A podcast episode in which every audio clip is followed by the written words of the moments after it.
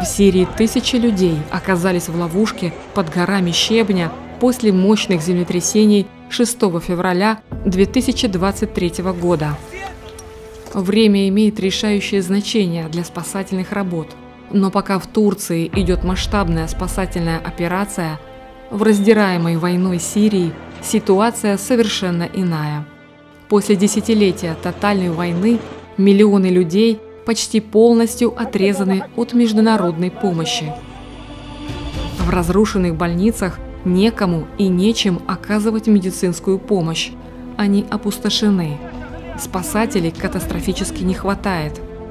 Неужели это не повод задуматься о формате общества, в котором мы сейчас живем?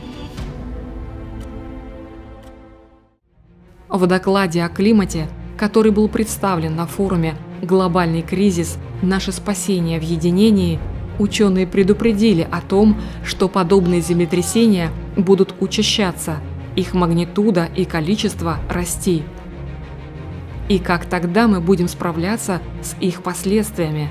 Вы задумывались об этом? Ведь трагедия в Сирии и Турции – это не просто случайность. Мы стремительно приближаемся к дате, когда условия для жизни человека на этой планете станут невыносимыми. Неужели это не повод построить более человечное и сплоченное общество, подготовленное ко всем климатическим вызовам?